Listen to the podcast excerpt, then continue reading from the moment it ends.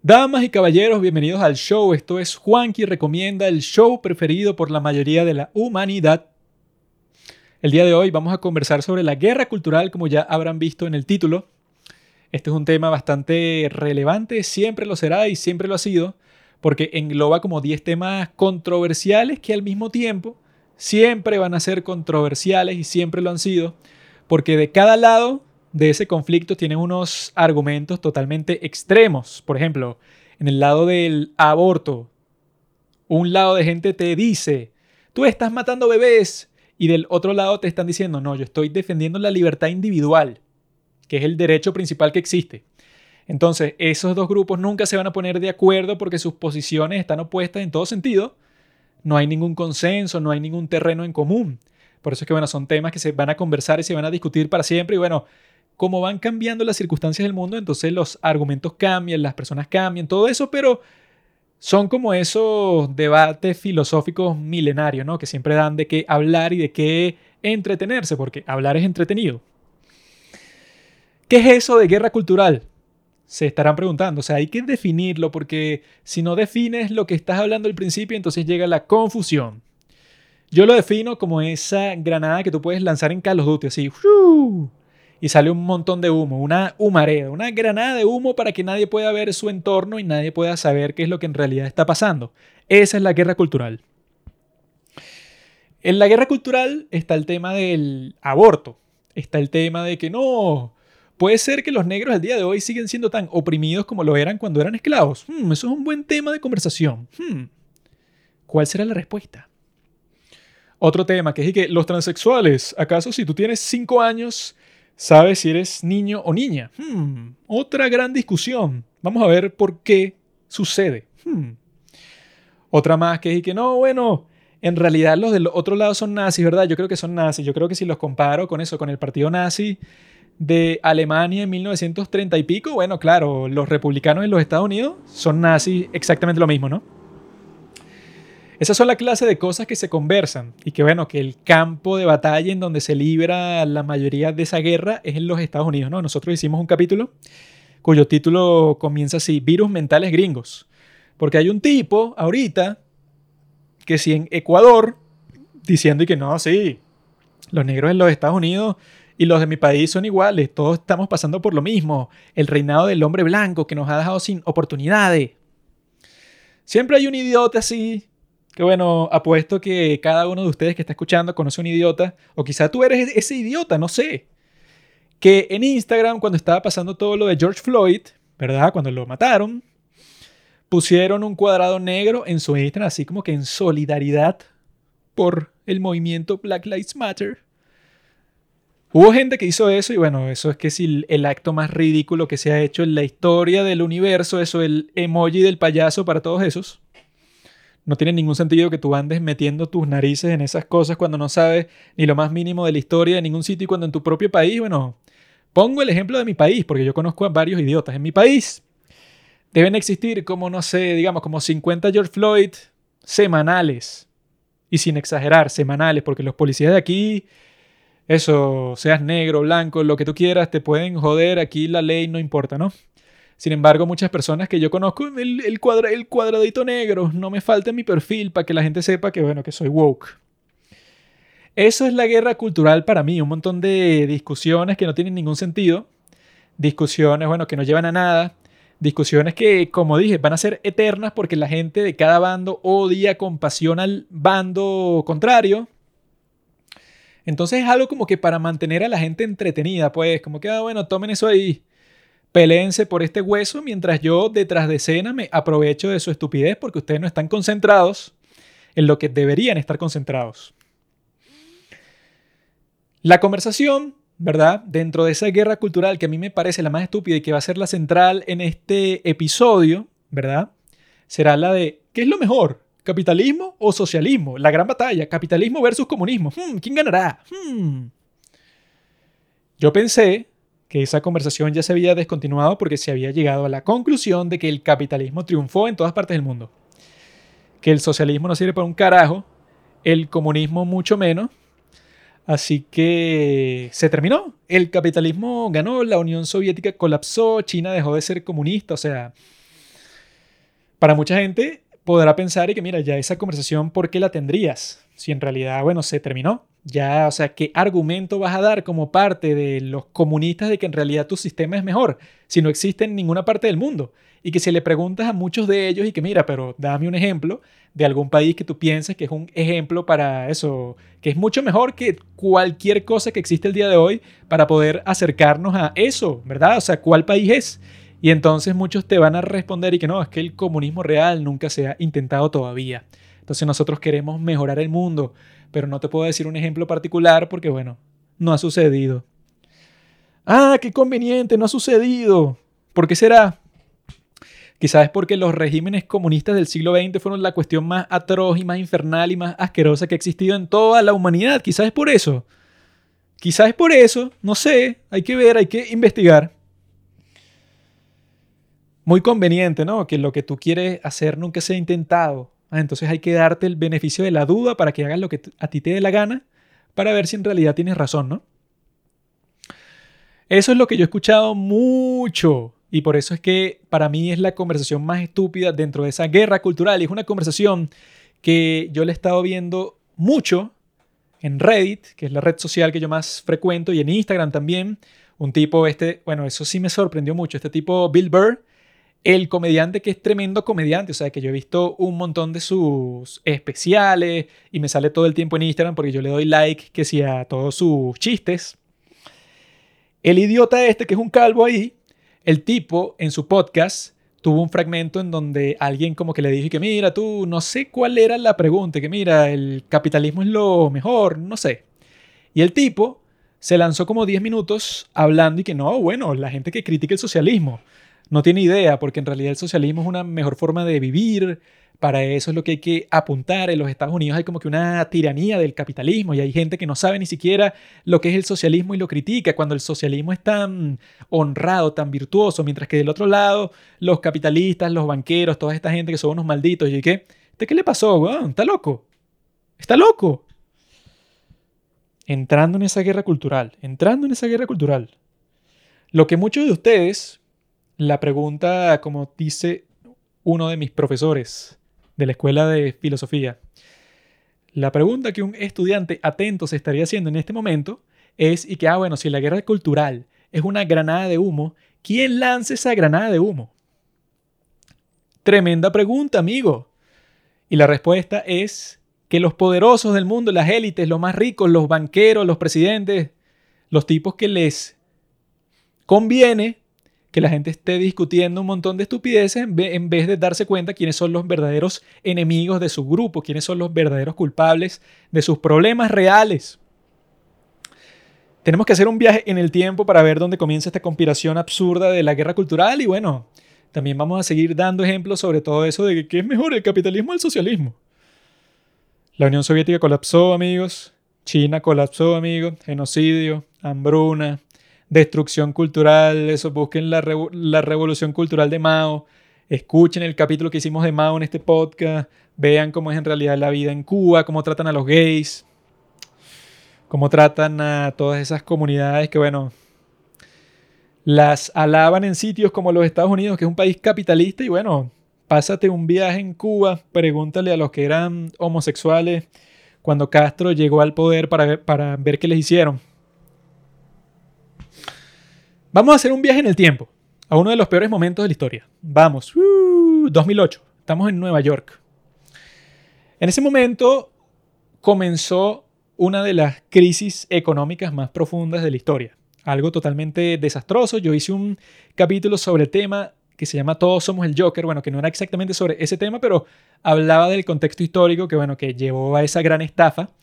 También está esta película The Big Short, pero eso, lo que pasó en el 2008, esa crisis fue totalmente devastador, ¿verdad? No solo para la economía de los Estados Unidos, sino para todas partes del mundo, porque eso, la moneda universal es el dólar. Por los acuerdos de Bretton Woods, busquen Bretton Woods y sabrán qué es. El presidente Roosevelt se puso de acuerdo con los mandatarios del mundo para que todo el mundo pidiera prestado y pagara sus deudas en dólares. Y bueno, ahí es que los Estados Unidos se convirtió en la potencia universal. Como la moneda universal es el dólar, entonces claro, que Wall Street se, va, se vaya para el carajo, que Lehman Brothers quiebre, que todas estas acciones se vayan al pozo, eso tuvo unas repercusiones en todas partes del mundo increíbles, ¿no? Y la razón por la que pasó todo eso es complicada, ¿verdad?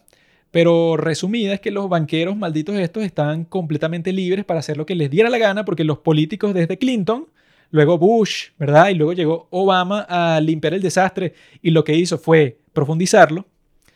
Los tipos, bueno, quitaron casi que todas las regulaciones que le pusieron a los bancos luego de la crisis económica de 1933 o 34. No, mentira, creo que fue la de 1932, bueno, la que llaman la Gran Depresión. Cuando pasó esa crisis, ¿verdad? El nuevo presidente fue Franklin Roosevelt y el tipo dijo que, mira, hay que poner todo tipo de restricciones que diferencien, ¿verdad? Los bancos de inversión con los bancos comerciales, porque la idea es que los, eh, los fondos de inversión no estén como locos apostando con el dinero de la gente trabajadora para, bueno, para ver si lo multiplican, para ver si se hacen una mega estafa y ganan el mil por ciento de su inversión, todas esas cuestiones que hacen los fondos de inversión, que lo hagan por su lado, pero que no mezclen eso con los bancos comerciales porque un montón de gente va a salir estafada, que fue lo que pasó en la Gran Depresión, ¿no? Políticos como Bill Clinton, luego Bush y luego Obama, los tipos pasaron un montón de tiempo quitándole las regulaciones al sector financiero y ese fue el peor error del mundo porque los malditos banqueros como dicen, venderían a su madre y a su hermana por, bueno, si alguien está dispuesto a darle 5 dólares, los vende, ¿no? Entonces los tipos hicieron la estafa más grande de la historia en el 2008. Busquen un poco esa historia, porque si me pongo con esa historia, bueno, 10 horas. Pero el punto es que los tipos los dejaron hacer lo que, lo que querían, lo que sea, lo, estaban totalmente libres. Y bueno, dejas a estas serpientes estar totalmente libres y los tipos colapsan el sistema financiero mundial. Cuando colapsa el sistema financiero mundial, lo que pasó es que la mayoría de la gente que eso, que le habían dado unas hipotecas en los Estados Unidos con unos montos que no podían pagar jamás, millones de personas en los Estados Unidos pierden sus casas y cuando comienza la crisis ya más fuerte, millones de personas también pierden sus trabajos. Entonces, bueno, crea un desastre social. En el 2011, ¿verdad? Continuamos nuestro viaje. Llegan las protestas de Occupy Wall Street, en donde un montón de gente, no solo en los Estados Unidos, sino en muchas partes del mundo, dijeron y que mira, estos malditos de Wall Street, ¿verdad? Lo que sucedió entre 2008 y 2011 es que no castigaron a nadie. Ninguno de los banqueros malditos y se sabía quiénes eran, quiénes fueron los que comenzaron con la estafa, quiénes fueron los que trataron de esconderle y que querían ganar millones de dólares colapsando la economía mundial. Todo el mundo sabía quiénes eran y que mira, son estos tres malditos. Por ejemplo, ¿no? Esos tres malditos nunca vieron cárcel. Nunca vieron ni siquiera juicio. Y a sus bancos que estafaron al mundo entero, Obama les dio trillones de dólares para que no quebraran, porque si quebraran, bueno, se iba a profundizar el problema económico, pero los tipos por lo menos iban a ser, digamos, iban a sufrir por lo que causaron.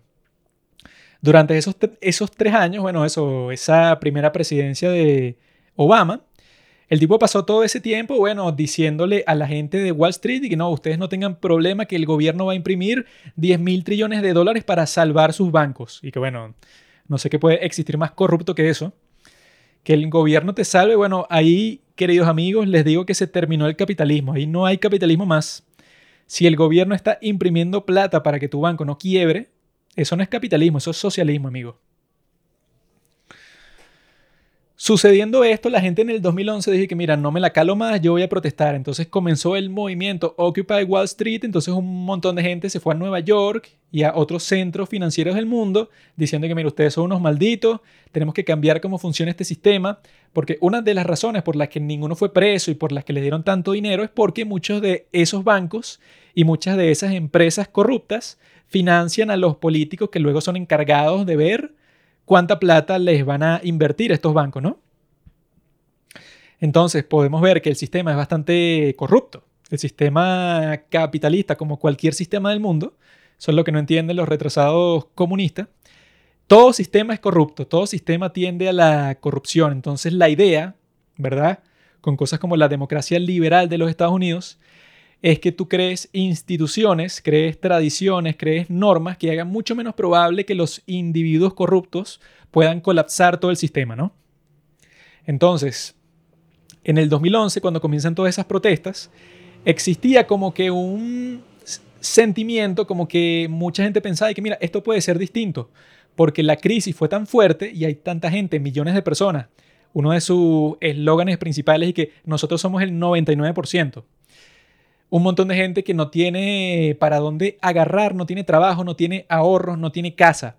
Cuando eso suele pasar en las sociedades, entonces suceden las grandes revoluciones en donde un país, bueno, termina siendo fascista o termina pasando por una revolución comunista como en la Unión Soviética, ¿no? Entonces, ciertas personas pensaban que este podría ser el caso en los Estados Unidos y en otros países capitalistas, ¿no? Y en ese momento, Casualmente, aquí tengo unas estadísticas, ¿verdad? De un artículo increíble que leí, muy bueno, donde dice que medios como The New York Times comenzaron a usar la palabra racismo o racista muchísimo más en sus artículos. Tanto así que en 2011, que es cuando comienzan las protestas de Occupy Wall Street, entre 2011 y 2019, ¿verdad? En The New York Times hubo un aumento de la palabra racismo o racista de un 700% en las publicaciones del periódico. En el caso de Washington Post, fue casi del 1000% el aumento. Entonces, la sospecha de muchas personas de cuándo fue que nació esa cultura woke, que es una de las piedras principales, fundamentales para esa creación de las guerras culturales que vemos el día de hoy. Mucha gente dice que todo comenzó en ese 2011, porque era que la gente estaba pensando que, bueno, Washington Post, el dueño es Jeff Bezos y el dueño de, New York Times no sé quién es, pero son unos medios oligárquicos, pues, o sea, son compañías de millones de millones de dólares, ¿no? Entonces los tipos dándose cuenta, eso, y recibiendo plata de los bancos, de las empresas más grandes del mundo, dándose cuenta que su guiso, como les decimos aquí en Venezuela, su estafa, estaba en peligro. Entonces, bueno, se pusieron a dividir. Eso es lo principal, dividir. Como decía el gran Julio César, divide vencerá. Bueno, los medios comienzan a crear todo tipo de divisiones extrañas. Así como que, bueno, están los blancos, ¿no? Están los negros, están los hispanos, están los asiáticos, pero también están los negros gay, también están los asiáticos gay, los blancos gay, también están, bueno, las mujeres por otro lado. Crear, bueno, no crear, pero hacer énfasis en todo este grupo de categorías distintas para que este grupo que estaba totalmente unificado contra Wall Street comenzara a dividirse en grupitos que luego se iban a poner en conflicto entre ellos mismos.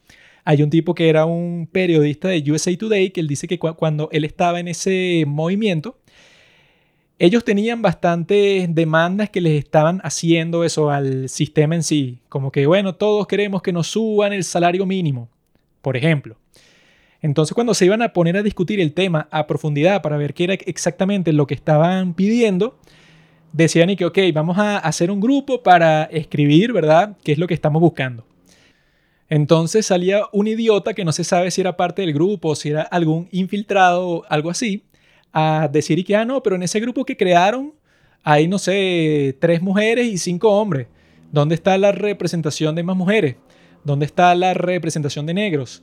¿Dónde está la representación de, mujeres gay, de hombres gay, de negros gay y de tal y tal y tal, así hasta el fin de los tiempos? Pues todas las divisiones distintas que pueden realizar en un grupo, pues, o sea, todo lo que llaman el día de hoy políticas de identidad, identity politics, como que eso, no, la comunidad de los negros y la comunidad de los negros gays y la comunidad de los negros gay transexuales y la comunidad, así, bueno, puedes hacer 10.000 categorías si en realidad quieres, ¿no? Esta parece ser que fue la táctica y que funcionó, porque eso es lo que estamos viendo exactamente el día de hoy, pero bueno, multiplicado, que es que resulta que para muchas personas piensan que el ámbito más importante de toda su vida es su propia identidad. Entonces están como que obsesionados y que yo soy demisexual, entonces, o soy pansexual, bisexual, pero al mismo tiempo soy hispano, pero no solo hispano, sino que mis ancestros había un esclavo hace unos 200 años, entonces eso quiere decir que yo también, bueno, merezco que me traten distinto el día de hoy porque mis ancestros fueron oprimidos, aunque yo el día de hoy, bueno, no sé, soy, mi piel es blanca como la nieve y soy millonario, sin embargo, hace 200 años mi tío era esclavo, entonces bueno, merezco un trato totalmente distinto. Y aquí tengo la otra estadística que básicamente prueba que hay un grupo en los Estados Unidos que tiene el cerebro totalmente lavado. Y que bueno, esto es algo del 2015, o sea que para el día de hoy los resultados deben ser mucho más extremos, pero escuchen esto amigos que me impactó. Dice, esta fue una encuesta que hicieron, ¿no? Entonces le hacen la misma pregunta a la gente en el 2006 y se la vuelven a hacer en el 2015 a distintos grupos de personas, ¿no? La pregunta es, ¿conoces a alguien racista? Entonces aquí te dicen quién respondió que sí en el 2006 y cuál fue el porcentaje de la gente que respondió que sí en el 2015, ¿no? Está la comparación por grupo. Entonces, de este grupo de los blancos demócratas en el 2006, 45,4% de la gente dijo que sí, que conocía a alguien racista, ¿no? Ese mismo grupo, en el 2015, el porcentaje subió bastante a 63,9, ¿verdad? Ahora, lo interesante es los demás grupos. Miremos los demócratas negros, ¿verdad? En el 2006, 52,7% decía que sí, conozco a alguien racista. Ahora, en el 2015, el porcentaje bajó. 47,2% decía, conozco a alguien racista. Luego, el grupo de los hispanos demócratas, ¿no? Dice, pues en el 2006, 41,1% de la gente respondió que sí, conozco a alguien racista. Luego, para el 2015, el porcentaje bajó bastante a 33,8% de la gente que respondía que sí.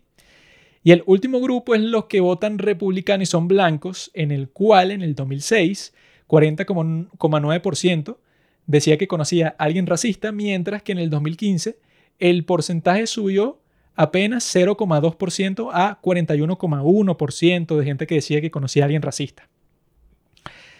Esta estadística me parece completamente increíble porque está mostrando la realidad, pero eso sin máscara, sin humo, como les estaba diciendo que me parece a mí todo esto de la guerra cultural, te está mostrando que, bueno, que al parecer hay una correlación o una causalidad entre eso que mencionamos antes de que, bueno, que medios tan grandes como The New York Times y Washington Post de repente en el 2011 comiencen a usar la palabra racismo, eso pues entre 2011 y 2019 un 700% de aumento y para el otro medio Washington Post casi 1000%. Y bueno, y eso se correlaciona con los blancos demócratas que son los que más leen The New York Times y Washington Post diciendo que ahora casualmente conocen a gente más racista, mientras todos los demás grupos de personas la gente negra que también vota el mismo partido y la gente hispana que vota el mismo partido también, todos tienen la percepción opuesta. Entonces, ¿quién es más probable que tenga la razón? ¿La gente negra o la gente latina, que es mucho más probable que sufra racismo? ¿O los blancos demócratas que no sufren racismo por nadie en los Estados Unidos? Ah? ¿Quién creen ustedes que tiene una percepción más precisa? Creo que la respuesta es totalmente obvia que alguien o un grupo de personas, eso con mucho dinero de la élite, que le conviene que nadie esté conversando los verdaderos debates importantes. Como y que mira, un debate importante sería, Wall Street debería estar profundamente regulado, eso que le pongan límites el gobierno, o los banqueros se les debería permitir que hagan cualquier cosa que les dé la gana. Esa sería una conversación que en realidad podría ser productiva deberían estar conversando eso en el Congreso para poner límites a todas las cosas turbias que hacen en Wall Street. Esa debería ser la conversación principal y que bueno, obviamente eso no va a pasar porque se ha develado, o sea, hay un montón de gente que está pendiente de eso, o sea, que hacen tremendo trabajo de demostrar y revelar cuando los congresistas de los Estados Unidos casualmente, ah, mira, ellos compraron el día de ayer no sé, 10.000 acciones de Tesla. Y hoy, casualmente, las acciones de Tesla valen como 30% más. Ay, mira, que, o sea, qué eh, inversionista tan inteligente. O sea, este congresista, ¿cómo habrá sido que se enteró que iba a subir tanto la acción de Tesla? Y bueno, obviamente, toda esta gente que trabaja en el Congreso tienen una información privilegiada que usan para ganar millones de millones de dólares y los dos partidos están involucrados hasta el cuello es una lista de congresistas, desde Nancy Pelosi hasta el más pendejo del Congreso tiene información que el resto de la gente no tiene. Eso, por ejemplo, digamos que tú formas parte de un comité del Congreso y están conversando y que, mira, nosotros le vamos a invertir, no sé, vamos a comprarle a Microsoft 100 millones de dólares en chips, no sé, cualquier vaina. Obviamente, cuando salga esa noticia que el Congreso eso va a autorizar 100 millones para que el gobierno de los Estados Unidos compre chips de Microsoft, las acciones de Microsoft suben. Y tú, como sabías, como estabas en ese comité, compraste las acciones de una antes de que eso se hiciera público. Eso pasa todo el tiempo y así los congresistas de los, de los Estados Unidos se ganan millones de millones de dólares. Además del sueldo que están ganando, que ya son seis cifras, por lo menos. Entonces, claramente, nadie quiere eso. La gente con más dinero y con más poder no quiere que la gente esté conversando y que, mira, el verdadero problema, ¿quién será? Los banqueros que están en Wall Street, que controlan cantidades increíbles de dinero y que hacen estafas por doquier, y que colapsaron todo el sistema financiero en el 2008, pueden ser ellos los verdaderos enemigos del 99% de la gente, o sea, de la gente que en realidad trabaja. ¿Son los banqueros o es el supuesto votante de Trump que es fascista, que quiere crear una teocracia en los Estados Unidos? ¿Quién será el verdadero enemigo de los Estados Unidos? Hmm. Mi opinión es que de ahí sale todo. De ahí sale todo ese show de que no, bueno, los transexuales deberían poder usar este baño cuando vayan para la escuela. Cuando los medios pasan todo su tiempo discutiendo una serie de estupideces que no deberían ser relevantes para nadie, siendo la peor de todas de la que vamos a conversar desde este momento hasta el final de este podcast, es esa conversación totalmente absurda de ¿cuál sistema es mejor? ¿El capitalismo o el socialismo? Vamos a hablar 10.000 años sobre eso en red y en Twitter. Vamos a crear un hilo en donde tú vas a decir cuáles son los contras del capitalismo. Yo te digo cuáles son los contras del socialismo para ver si eso yo creo que es la peor pérdida de tiempo que existe en este mundo dentro de la guerra cultural. O sea, yo creo que es mucho peor de conversar y que la gente cuyos ancestros fueron esclavos merece que le demos dinero el día de hoy para disculparnos por lo que hicieron nuestros propios ancestros. Eso, esas conversaciones obviamente son totalmente absurdas y no merecen ni un segundo del tiempo de nadie, ¿no? Pero yo la que he visto que más se lleva el tiempo de la gente, que los deberían estar gastando en cosas mucho más productivas, es esa. La de que no, pero en la Unión Soviética resulta que el consumo de calorías de un obrero en 1965 era mayor que un trabajador gringo. Yo vi uno terrible, terrible, un ejemplo terrible de eso, que lo tengo aquí guardado, de lo terrible que fue, que es como que el, eh, la epítome, la representación más asquerosa de ese argumento, que lo he visto 10.000 veces, que es que, por ejemplo, muchos estúpidos dicen y que no, bueno, tú no sabías que en Cuba, cuando Fidel Castro llegó al poder, ¿sabías qué pasó? Bueno, el tipo hizo un gran proyecto y en Cuba, a los pocos años, mucha gente sabía leer Ahora todo el mundo sabe leer en Cuba gracias al comunismo. No solo eso, sino que en Cuba las calorías que consumen los bebés consumen muchas más que en cualquier otra parte del mundo. No solo eso, sino que la mortalidad infantil es bajísima y la esperanza de vida en Cuba es altísima. Viven más que en cualquier otro país capitalista. Es un milagro. Tengo un artículo aquí que se llama y que el socialismo ha fallado, un análisis de las condiciones, de, no, de los indicadores de salud bajo el capitalismo y el socialismo, escrito por un estúpido llamado Vicente Navarro. Me cago en ti, Vicente Navarro, en toda tu familia. Ya debes estar muerto, así que voy a buscar tu tumba y me voy a cagar así justamente ahí, Vicente Navarro, porque eres un maldito idiota. Este idiota como he visto que hacen muchos comunistas que no tienen la menor idea de la historia, de nada, se pone a sacar una estadística que, bueno, quién sabe de dónde la sacó, será de la página oficial en china.com. El tipo dice que no, mira, China era un sistema comunista bajo el mando de Mao. La India era un sistema capitalista. Resulta que si tú te pones a comparar todos estos factores de salud, los que yo he mencionado, eso es la mortalidad infantil, esperanza de vida, ta, ta, ta, todo eso, en China era mucho más alta que en India. Y pone otros ejemplos entre, también menciona Cuba y la Unión Soviética, etc. Y sus conclusiones y que ve, mucha gente piensa que el capitalismo es mejor que el socialismo. Este artículo lo escribió en los años 90, el pendejo este. Pero en realidad, según estas estadísticas, parece que el comunismo, por lo menos para la salud de la gente, es mucho mejor. Esta clase de gente que gasta su tiempo en, bueno, llenarse de mierda la cabeza con estas cosas, y que, bueno, yo este argumento lo he escuchado, coño, en persona, en internet, en todas partes. Siempre sale un idiota diciendo eso y que, ah, bueno, o sea, lo que yo le respondería, que, mira, amigo, te has puesto a pensar que, bueno, seguro ese idiota no ha escuchado los podcasts, los capítulos que hizo Juanqui, que soy yo, sobre Mao en este podcast. Pueden ir a escucharlo. Es el asesino serial más... ¿Más qué? El, asesino serial más... más ahí está. El asesino serial más prolífico de la historia. Pueden ir a escuchar eso que tienen parte 1 y parte 2, ¿verdad? Pueden ir a hacerlo. Ahí, bueno, se detallan todas las terribles atrocidades que hizo el maldito psicópata Mao Zedong, ¿no? Para controlar al pueblo y, bueno, tortura, gente presa, asesinada, eh, vidas destrozadas porque, bueno, mataste a los padres, dejaste vivos a los hijos y, bueno, los hijos fueron vagabundos y se murieron de hambre en la calle. Cosas así, pero bueno, multiplicado por millones, literalmente por millones. Eso es en China. Puedes encontrar cosas similares en la Unión Soviética. Puedes encontrar cosas similares en Cuba también. Gente de eso, pues unas purgas que hacen, las purgas de Stalin que fueron súper famosas cuando se descubrieron la gente decía que, mira, este tipo un día mandó a matar, no sé, a 50 familias porque, bueno, los padres de esas familias eran tipos que habían dicho comentarios ofensivos contra el gran Stalin, por ejemplo.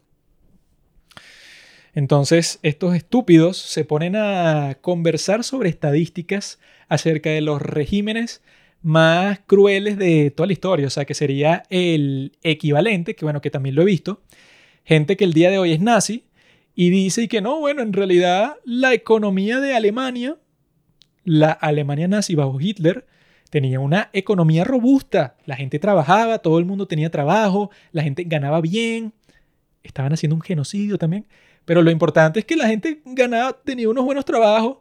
Y eso, si tú decías cualquier cosa contra el partido nazi, bueno, te torturaban y te mataban a ti y a toda tu familia. Pero las condiciones de salud en la Alemania nazi la gente tenía seguro médico gratis, pagado por el gobierno. Coño, qué fino. Entonces tienes un montón de gente perdidos en esas conversaciones sin sentido cuando nadie quiere vivir. Bueno, eso para mí es lo principal. Nadie quiere vivir en un maldito país comunista. No hay caravanas de gente dirigiéndose a China o a Cuba o a Corea del Norte o a Venezuela, sino todo lo contrario, tanto en la Unión Soviética no había ningún grupo de gente que, bueno, quiero saltar de Berlín del Oeste para el Este, porque en el Este se vive mucho mejor. Nadie hizo eso nunca, ¿verdad? Desde la creación del muro de Berlín, todos los que escapaban, escapaban del Este para el Oeste. Nadie quería ir para la mierda de la Unión Soviética, nadie. Entonces, no sé qué otro argumento quieren que se que, mira, nadie quiere vivir en esa mierda. La gente vota con los pies. Muchos dicen eso, tú votas con los pies. Si hay una caravana de gente, entran, no sé, 250 mil personas al mes en los Estados Unidos, de gente que quiere vivir ahí, bueno, eso nos podría hacer pensar, o sea, estoy sospechando, quizá los Estados Unidos sea un país más próspero, mientras que la Unión Soviética te prohibían que te fueras. Todo el mundo se quería ir, pero tenías prohibido irte. Incluso si lo intentabas, te podían matar y lo mismo pasaba en China y lo mismo pasaba en Cuba y lo mismo pasaba en Venezuela y lo mismo pasaba en Corea del Norte. Todo el mundo se quiere ir de esos países que he mencionado, todos. En algunos te lo permiten, como aquí en Venezuela, en otros no te lo permiten, como en Corea del Norte, y tienes que arriesgar tu vida y casi morir para poder salir de la mierda. Pero siempre hay un estúpido con una conexión de, internet pensando que, no, pero en Corea del Norte parece que se vive bien, los medios no te quieren decir la verdad. Literalmente hay un subreddit, bueno, en donde mucha gente se burla de ellos y pone publicaciones en el subreddit que son chistes sobre el subreddit. Pero existe un subreddit de mucha gente que está suscrita a él, bueno, como 2.000 personas, donde los tipos discuten seriamente cómo hacer para mudarse a Corea del Norte. Han escuchado lo más absurdo que van a escuchar en su vida, pero existe y hay muchos idiotas que tú te pones a leer ese subreddit, como dice hace unos días, y te das cuenta que los tipos en realidad sí, los tipos piensan que, que los medios les están mintiendo y que ellos van a ser muy felices en Corea del Norte. Entonces, queridos amigos, ¿por qué tenemos a ese grupo de idiotas el día de hoy? ¿Por qué hay gente que sigue creyendo que el comunismo es una buena alternativa para lo que sea? Y hay muchas respuestas a esa pregunta, pero antes de responderla, tenemos que tener claro que el comunismo es como un culto apocalíptico. ¿Qué es lo que pasa en un culto apocalíptico? Que el líder dice que, bueno, en dos semanas se va a terminar el mundo. Va a comenzar una lluvia que se va a convertir en un diluvio y todo el mundo se va a ahogar, excepto nosotros, porque somos los elegidos. Entonces a nosotros nos va a pasar buscando una nave extraterrestre que nos va a llevar al paraíso. Obviamente, cuando pasan esas dos semanas y el mundo no se termina, el líder va a decir, mira, todo salió perfecto porque como nosotros nos pusimos a avisarle a las personas que se iba a terminar el mundo y que ellos se tenían que arrepentir por sus pecados, gracias a nosotros se salvó el mundo. La nueva fecha para el fin del mundo es en dos años. Pasa lo mismo con el comunismo, que el apocalipsis del comunismo es el fin del capitalismo. Esa es su predicción, ¿no? Entonces un tipo como Marx, el líder del culto, dice que bueno, al capitalismo le quedan como 50 años. Cuando eso pase va a suceder una revolución mundial y todo el mundo va a ser súper feliz porque el comunismo se va a instaurar en todas partes del mundo y como es el mejor sistema que se ha creado, eso es algo natural, es el desarrollo del hombre y todo. O sea, es como que algo inevitable. Cuando eso pase, bueno, entonces el hombre dejará de sufrir para siempre. Obviamente no funciona, entonces Marx, cuando estaba vivo, decía que no, la razón por la que esta revolución no funcionó fue porque fulanito no hizo lo que yo le dije, pero la próxima revolución ya van a ver que va a salir exactamente como yo lo predigo. Esta es la estafa eterna del comunismo que le va a dar esperanza a un montón de gente porque les dice que, que, bueno, tú ahorita estás en un nivel muy bajo en tu vida y tu estatus social es terrible. Eres de la clase trabajadora, sufres mucho porque tu jefe te explota. Pero en el futuro, como esto es una revolución, los que están abajo ahorita, en el futuro serán los que están arriba. Así que te unes a mi movimiento porque nosotros sí les vamos a dar valor a quién eres tú. Eso es lo que se cree muchos izquierdistas y que, bueno, claramente ha fracasado. Ese proyecto ha fracasado. ¿Y saben cuándo fracasó? Como en los años 50, 60, cuando Nikita Khrushchev es el nuevo líder de la Unión Soviética y el tipo empieza a desestalinizar la Unión Soviética. No, esto ya fue algo que pasó hace 70 años. Y los idiotas del día de hoy, por alguna razón misteriosa, siguen discutiendo el tema. Pero la cuestión es que en los años 50, cuando Stalin muere en 1953, Nikita Khrushchev luego de un tiempo se convierte en el líder de la Unión Soviética y el tipo empieza a sacar a la luz todos los crímenes de Stalin, los gulags, las torturas, las muertes, las purgas, que fueron millones. El tipo hace esto porque se quiere desligar completamente de esa forma tan brutal de ser un líder y quiere desligar al comunismo también porque no quiere que la gente piense que todos los estados comunistas que existen van a estar liderados por un tipo tan brutal como Stalin. Eso no funciona porque no solo Stalin hacía todos esos desastres terribles, sino que Mao lo estaba imitando al mismo tiempo en China. Y luego viene lo que pasó en Camboya, que no me acuerdo el nombre del tipo, creo que fue Pol Pot, que asesinó creo que, que, si el 25% de su población en unas masacres terribles. En muchos estados comunistas pasaron tantas atrocidades que la gente en esa época, entre los años 50 y los años 60, muchos intelectuales marxistas fueron forzados a abandonar el marxismo. Y ahí, mis amigos, nació lo que llaman el postmodernismo, nació la Escuela de Frankfurt, que vamos a conversar un poco sobre eso, los tipos que desamparados como su esperanza de que el marxismo y el comunismo era la respuesta frente al capitalismo y frente al fascismo, que bueno, que los tipos pensaban que era que sí lo mismo.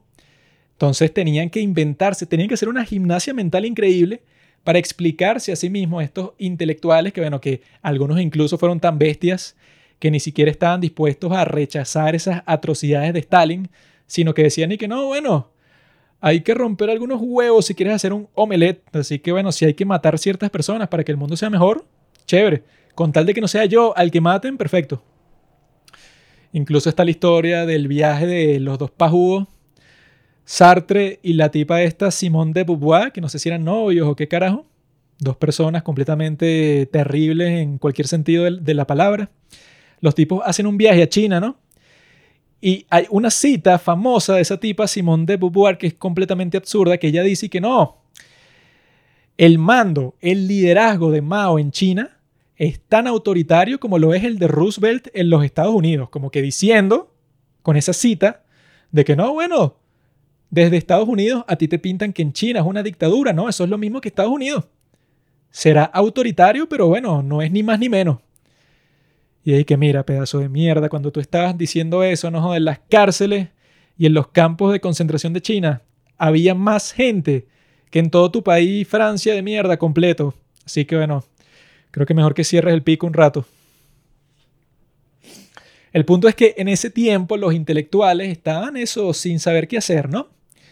Entonces resulta que existía algo llamado la Escuela de Frankfurt, ¿no? Que eran estos tipos intelectuales, sociólogos, filósofos, científicos sociales, como les dicen, ¿no? Que estaban en Frankfurt y entonces los tipos en los años 30 se estaban preguntando por qué el comunismo no se había instaurado en todo el mundo todavía, porque bueno, esos tipos desde esos tiempos, en los años 30, los estúpidos comunistas ya estaban llamando al capitalismo y que no, este es un capitalismo de estadio tardío, un late stage capitalism. Como que bueno, se está terminando ya, ¿no? Ya es el momento del fin.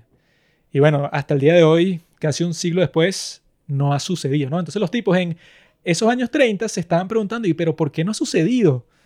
Si Marx dijo que era inminente en 1830 y pico, y ahora en 1930 y pico no estamos ni cerca, pues, o sea, no lo vemos en el horizonte cómo el comunismo va a vencer al capitalismo. Entonces los tipos comenzaron con su gimnasia mental, ¿no? Y mientras ellos estaban rascándose la cabeza, llegó Hitler al poder en Alemania y como varios de este grupo de Frankfurt eran judíos, poco a poco se fueron yendo para los Estados Unidos porque, bueno, claro, sus vidas estaban en riesgo. Estos eran tipos como Theodor Adorno, como Herbert Marcuse, un montón de nombres ahí que son un poco complicados. Esos son los dos que me acuerdo en el momento, pero el punto es que todos estos tipos eran intelectuales, ¿no? Y estaban pensando así, ¿por qué será? ¿Qué fue lo que Marx no tomó en cuenta que hace que el día de hoy sigamos bajo la opresión y que no solo es terrible, sino que es más terrible que nunca porque ahora está Hitler en el poder, ¿no? Y los tipos se ponen a escribir libros allá en los Estados Unidos, ¿no? Se ponen a escribir, escribir, escribir, de todo tipo.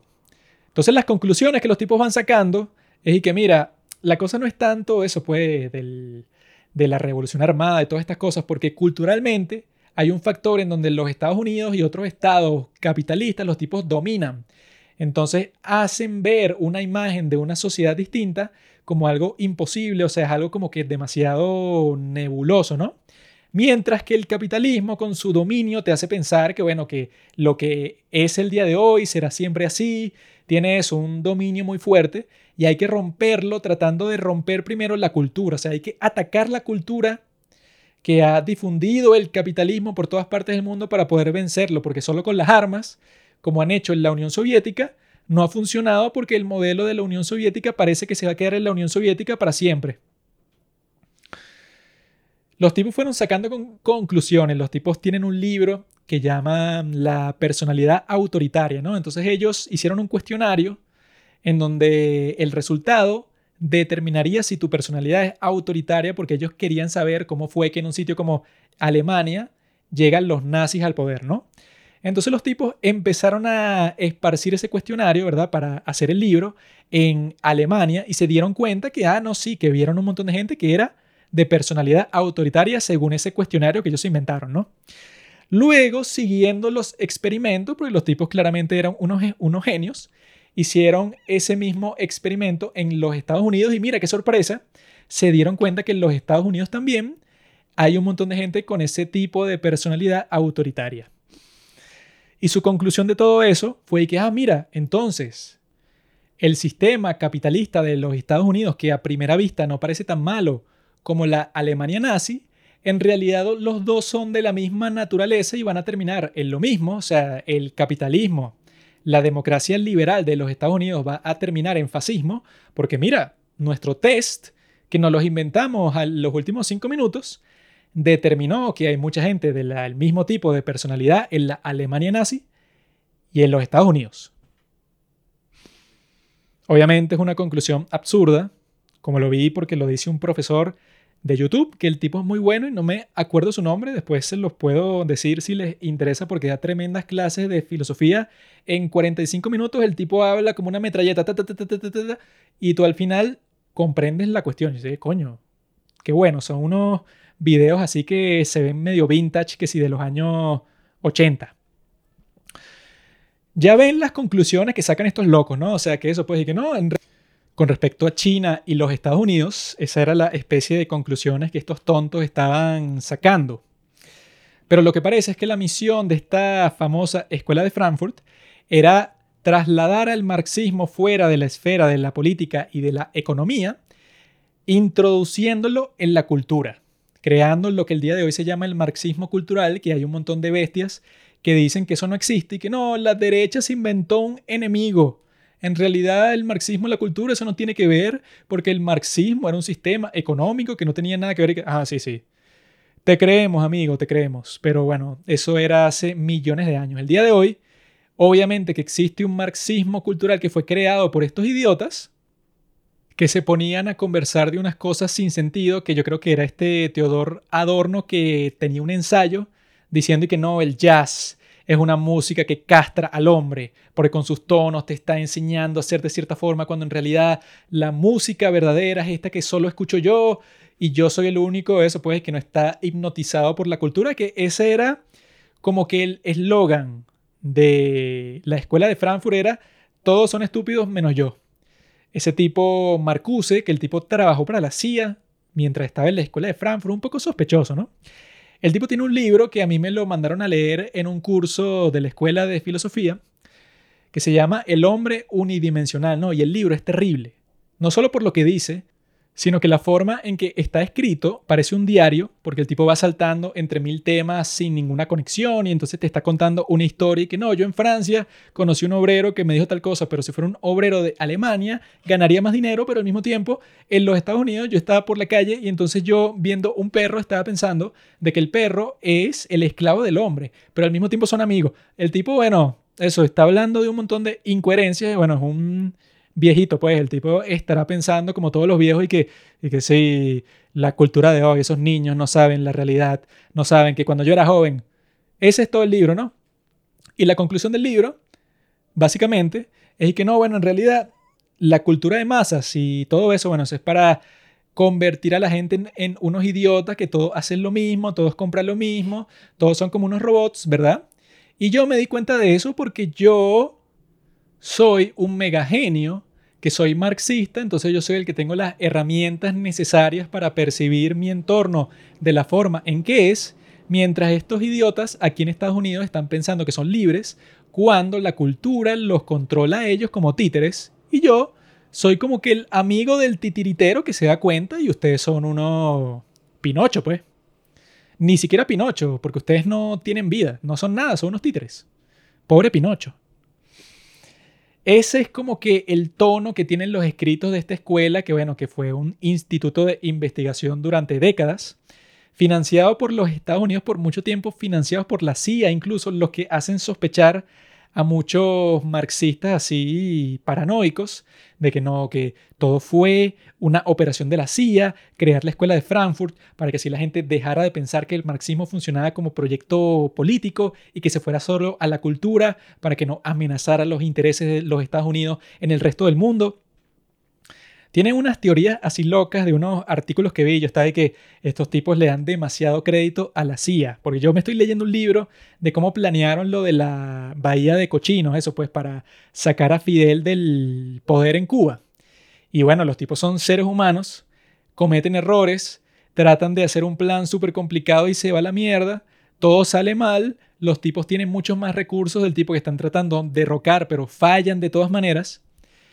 Yo dudo mucho que esa sea la misma agencia responsable y que no, los tipos culturalmente hicieron una revolución totalmente drástica. O sea, los tipos no solo se infiltraron dentro de la izquierda, sino que cambiaron todas las políticas de la izquierda para que se alinearan más a las de la derecha y así que toda la política sea como que una ilusión, porque los de izquierda piensan que están peleando contra la derecha, pero en realidad ellos les lavaron el cerebro la CIA para eso pues. El tipo del artículo que yo leí decía eso, pues, que no, la CIA creó eso de la escuela de Frankfurt y lo financiaba y tal para que los tipos desestimaran el marxismo y crearan su propia alternativa cultural para que no fuera una amenaza. Y esto ya no sigo. La CIA, bueno, son unos maestros, ingenieros sociales. Bueno, si los tipos en realidad son capaces de hacer eso, si yo fuera tú, me rendiría en mi lucha porque ya perdí, pues los tipos se infiltran en la academia y cambian la filosofía, la sociología, o sea, la CIA es Dios, pues la CIA tiene unos poderes totalmente increíbles. La izquierda siempre está con sus teorías de conspiración así, ¿no? Pero todo el punto, amigos, de esta conversación es lo que se dijo hace un rato ya, que el marxismo es como un culto apocalíptico. El comunismo es como un culto apocalíptico porque se la pasa prometiendo que el fin del capitalismo está a la vuelta de la esquina cuando obviamente que no lo está. No hay ningún país que tú puedas decir que bueno, ese es comunista el día de hoy porque todos han fracasado, todos son una basura, todos son lo que llaman en inglés un hellhole, una vaina infernal, como Cuba, Corea del Norte, Venezuela.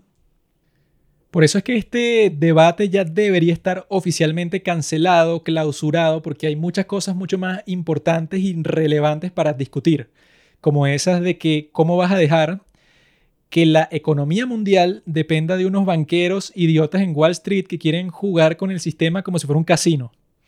Obviamente todo eso tiene que estar súper limitado para que no pase lo que pasó en el 2008, ¿no? Al mismo tiempo, la discusión más interesante sería que, mira, el sistema que funciona el día de hoy es el capitalismo, ¿no? No vamos a andar haciendo predicciones como Marx, que bueno, que en estos días conversé en los comentarios de los padres del cine con un idiota que dijo que Marx nunca hizo predicciones. Un tipo, bueno, súper marxista que nunca ha leído a Marx, que bueno, es bastante común. Lo bueno, lo interesante que se puede hacer el día de hoy es ver cómo se puede moldear el capitalismo para que sirva los intereses de la mayoría de la gente.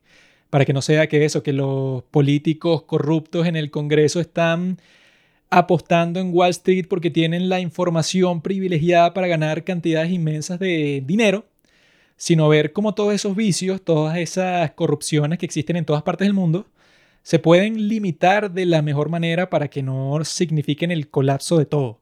Eso puede, o sea, que el gobierno quizá podríamos debatir, sería mucho más interesante si, bueno, si es conveniente para la mayoría de la gente depender del gobierno para cosas como la salud, que el sistema de salud sea público.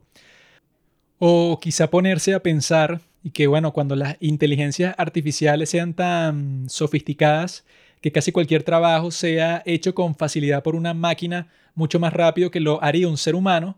Entonces, bueno, ¿cómo puede cambiar el sistema en ese caso? Porque claramente vamos para ese camino, pues, o sea, que va a llegar un punto que la mayoría del trabajo productivo en el mundo no lo hagan seres humanos, entonces a qué se pueden dedicar los seres humanos en ese nuevo sistema que no tiene nombre porque no ha llegado, o sea, eso es mucho mejor que pretender que tú en realidad ya lo sabes, como hicieron todos estos tipos de la escuela de Frankfurt, así, bueno, dándoselas de que son los superiores, de que ellos son los que en realidad conocen cuál debe ser el futuro de la humanidad, pero la mayoría de la gente es demasiado idiota para darse cuenta. Eso es lo que yo percibo de mucha gente que es de izquierda, entonces suele proyectar esa superioridad de que no, bueno, yo soy el que está consciente, todos los demás están alienados como dice Marx, pero yo que leía Marx, entonces soy un tipo de, claro, sé cómo funciona el mundo, sé cómo debería funcionar, sé qué es lo que deberían hacer todos los líderes.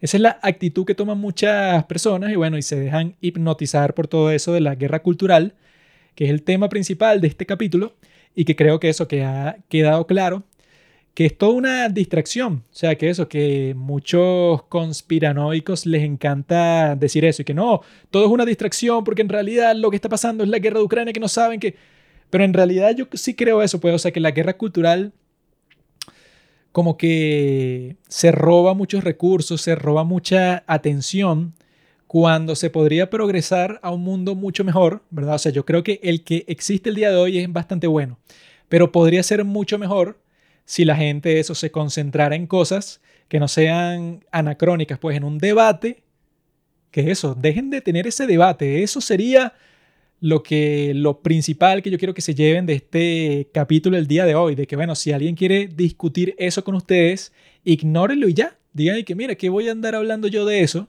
Si bueno, tú vives en un país socialista. ¿Qué país es socialista y funciona?